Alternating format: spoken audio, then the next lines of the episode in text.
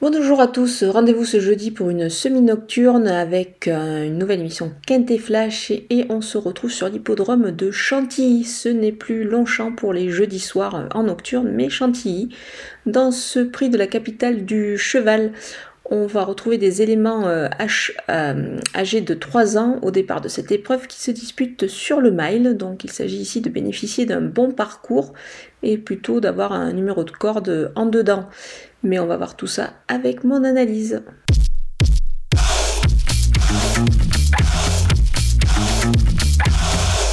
On attaque avec mes bases et le numéro 11, Scottish Anthem. C'est un poulain qui est régulier, efficace dans cette catégorie. On l'a vu d'ailleurs euh, dernièrement. Je pense qu'il est pas loin de sa course. Euh, il a tiré un, numéro de corde plutôt correct avec le numéro 8. On peut faire confiance à Michael Barzalona pour lui donner le meilleur des parcours.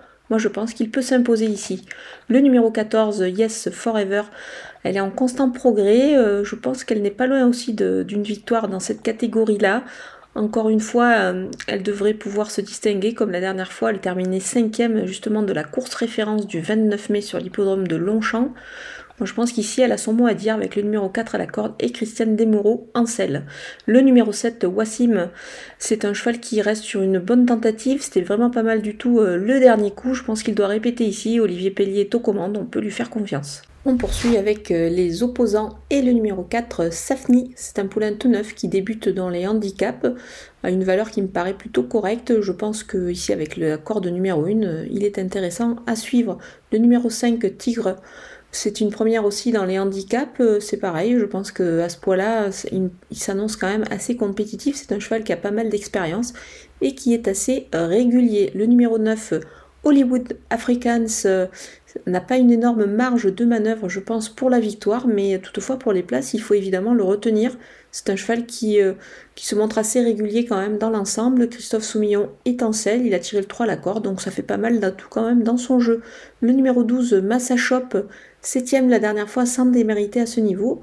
Je pense que c'est intéressant de, le suivre ici parce qu'il reste quand même sur, euh, sur une sortie plutôt prometteuse. Donc avec le, 9 dans les stalles de départ, ça s'annonce plutôt euh, pas mal pour une place ici. Mon coup de poker, c'est le numéro 15, pourquoi pas euh, porte bien son nom, justement, pourquoi pas l'avoir à l'arrivée de cette épreuve. C'est une pouliche qui s'est imposée en, débutant, c'était plutôt pas mal.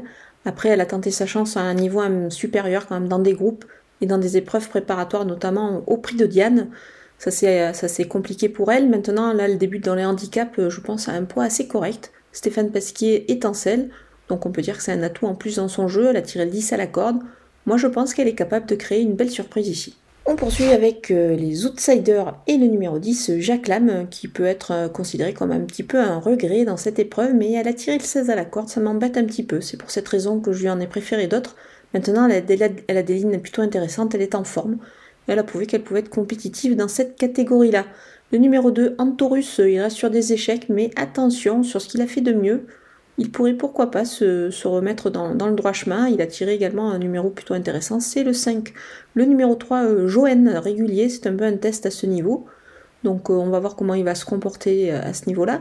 C'est pour cette raison que je m'en méfie quand même un tout petit peu avec Maxime Guyon et le 2 à la corde c'est tout à fait logique de le surveiller.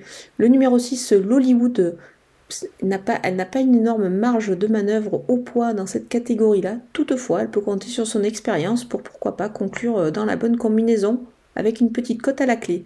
Le numéro 16, Bashing, il est rallongé, mais, euh, mais je demande quand même à, voir ici euh, dans ce lot. Moi, s'il devait conclure à l'arrivée, ce serait plutôt pour une place. On va le voir plutôt dans une combinaison élargie. Le numéro 13, Galilodge, il vient d'Espagne, il a réalisé des performances plutôt intéressantes sur l'hippodrome de Madrid.